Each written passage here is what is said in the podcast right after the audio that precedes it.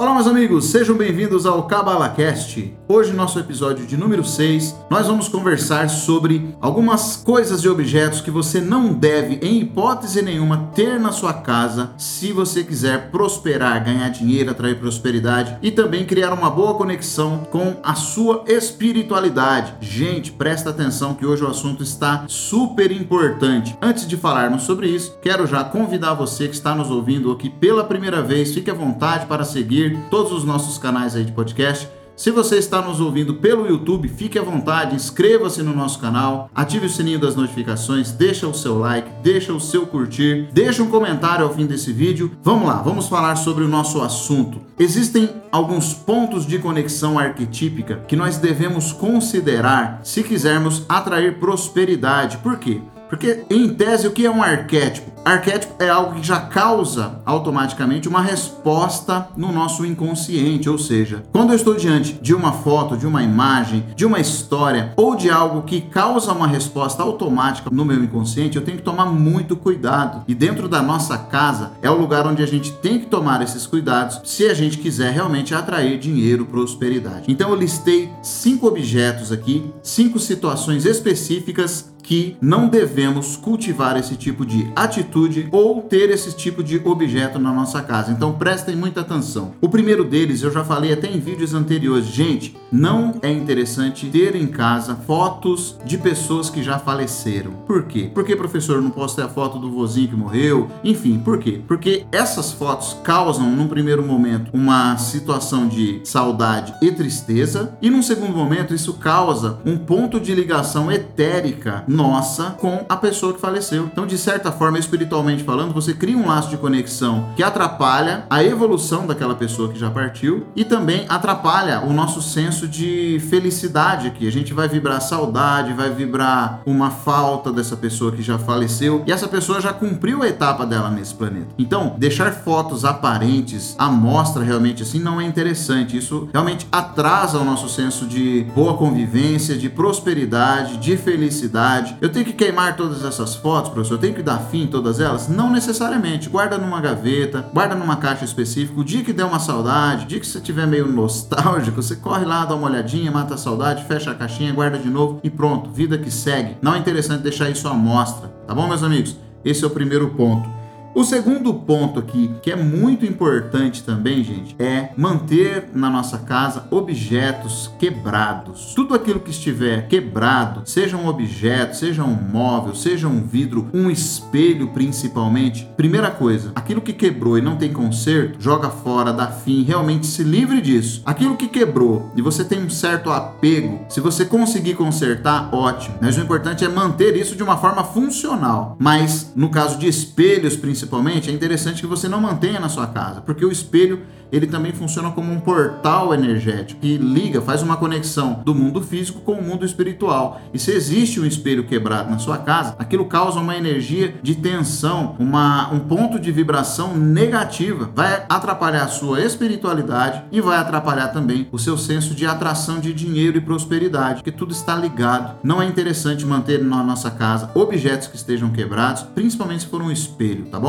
Objetos quebrados atraem energia de falta, energia de pobreza, energia de escassez. É muito importante que esses objetos não fiquem nas nossas casas, tá bom, gente? Então, ó, quebrou, tem conserto? Ótimo, manda consertar. Não tem conserto? Se livra, dá linha para esse tipo de coisa, para que energias boas possam fazer parte daquilo que já não existe mais ali, daquilo que já tá velho, daquilo que você já se livrou. Tem que dar lugar ao novo, senão a nossa vida não anda, tá bom? O terceiro ponto aqui, que é muito importante, plantas que já não têm mais vida. Por exemplo, se você abandonou aquele jardinzinho, as plantas estão morrendo, tá tudo abandonado, ou seja, é vida na sua casa. Plantas são filtros energéticos. Se você deixou suas plantinhas morrerem, olha, você tem que plantar outra no lugar, ou então você tem que se livrar daquilo de uma forma que não deixe rastros, porque tudo aquilo que é vivo dentro da sua casa, ele tem que exalar vida. É muito importante que você cuide muito bem dos seus animais de estimação, das suas plantinhas dos seus jardins, de tudo aquilo que representa um ponto de conexão com a natureza e com a vida. Se você não cuida dos seus animais e principalmente suas plantas estão morrendo dentro da sua casa, já é um sinal de energias negativas e é um sinal de que o seu ponto de conexão com a espiritualidade está muito abalado. Não pode haver energia de morte dentro da nossa casa, meus amigos. Então, é muito importante não cultivar plantas mortas em casa, certo? Próximo ponto aqui, de número 4, é muito importante.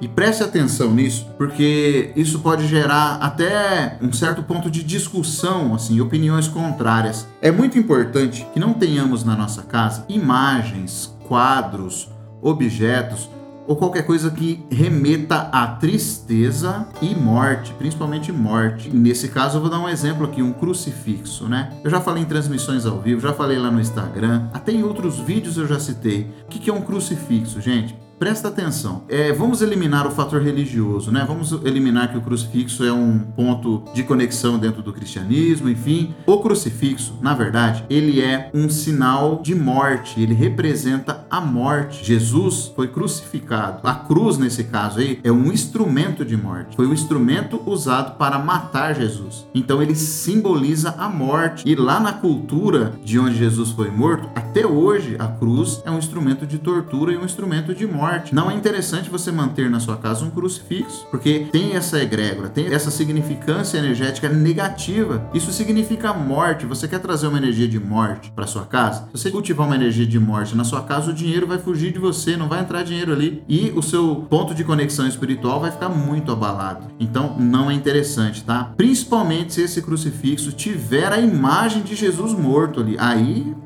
aí realmente a coisa ficou muito feia. Só a cruz, ele tem menos problema, vamos colocar dessa forma, mas ainda assim não é indicado, porque é um símbolo de morte. Agora, se tiver realmente com a imagem de Jesus preso ali, ah, professor, mas é um altar, é isso, aquilo. Olha, o altar que você se conecta com a sua espiritualidade maior, espiritualidade que te assiste, você coloca uma imagem de morte, um ponto de conexão com a morte, com o sofrimento, isso é totalmente desnecessário. Isso vai fazer o efeito inverso. Ao invés de você realmente atrair dinheiro, prosperidade ou atrair uma boa conexão com a sua espiritualidade, aquilo vai atrair para você energias de tristeza, de melancolia, de morte, de caminhos fechados. É importantíssimo que não cultivemos em nossas casas objetos que remetam à tristeza ou à morte. Se for um quadro, né, algo de decoração, pessoas chorando, pessoas sofrendo, existem obras de arte que ilustram esse tipo de coisa. Então tem que ter isso de uma forma muito consciente dentro da nossa casa, dentro de um cômodo ali para você apreciar de uma forma muito distinta, que tenha um contexto específico, porque senão você traz tristeza e melancolia para o seu lar. Então não é indicado. O quinto aqui e último, eu tenho certeza absoluta que você vai se surpreender. Não é interessante, meus amigos, que você tenha na sua casa uma Bíblia aberta. Por que, professor, que não pode ter a Bíblia aberta? Bom, Bíblia é um livro cabalista, é um livro energético. Todos os textos que estão colocados ali, eles falam muito mais a nível energético e espiritual do que somente a nível de história ou qualquer coisa assim, ou alegoria. Então, esses textos, eles têm um poder de vibração. O nosso cérebro, o nosso olho, ele tem o poder de, de fotografar tudo que ele enxerga. Nós temos uma memória fotográfica. Se a Bíblia aberta está passando pelo seu campo de visão, aquilo fotografou aquela imagem. Você não leu, você não tinha nem intenção de ler mas aquela imagem ficou fotografada no seu cérebro. E se essa Bíblia está aberta em uma página que tem um texto que o seu cérebro não vai entender ali o contexto dele, vai pegar de forma esporádica, aquilo vai trazer significância errada e vai atrair para você situações negativas. Mas professor, é o Salmo 23, é o Salmo 91, né? Geralmente é no Salmo 91 que fica. Os salmos que estão em volta, o 92, o 93 ou o 90, eles têm versículos específicos ali que falam de situações situações de guerra, muitas vezes, de situações onde diz assim, porque Deus mandará sua justiça e vai destruir todos os povos da terra e vai matar todo mundo e vai fazer Tá entendendo? O nosso cérebro ele não consegue distinguir o que é realmente uma alegoria, um, um ponto de conexão ali simbólica para algo que é real. Então, se a nossa memória fotográfica registra esse tipo de coisa, isso vai ficar gravado de uma forma muito latente. E não importa se o texto que está do lado ali é um texto positivo, né? Ah, tá dizendo que Deus é bom, Deus é misericordioso, ótimo, não importa. Porque o nosso cérebro vai sempre registrar e enfatizar aquilo que é mais forte, aquilo que é mais tenso, por assim dizer. Então, uma Bíblia aberta dentro de casa não é interessante, tá? Não importa qual seja a página. É muito importante que você que gosta de ler a Bíblia, leia e acabou de ler, fecha, guarda dentro de uma gaveta, guarda num lugar específico, porque aqueles textos têm valor espiritual, valor energético. Não é interessante deixar esses textos sempre à vista. Tá bom, gente? São cinco atitudes muito importantes que se você cultivar como hábito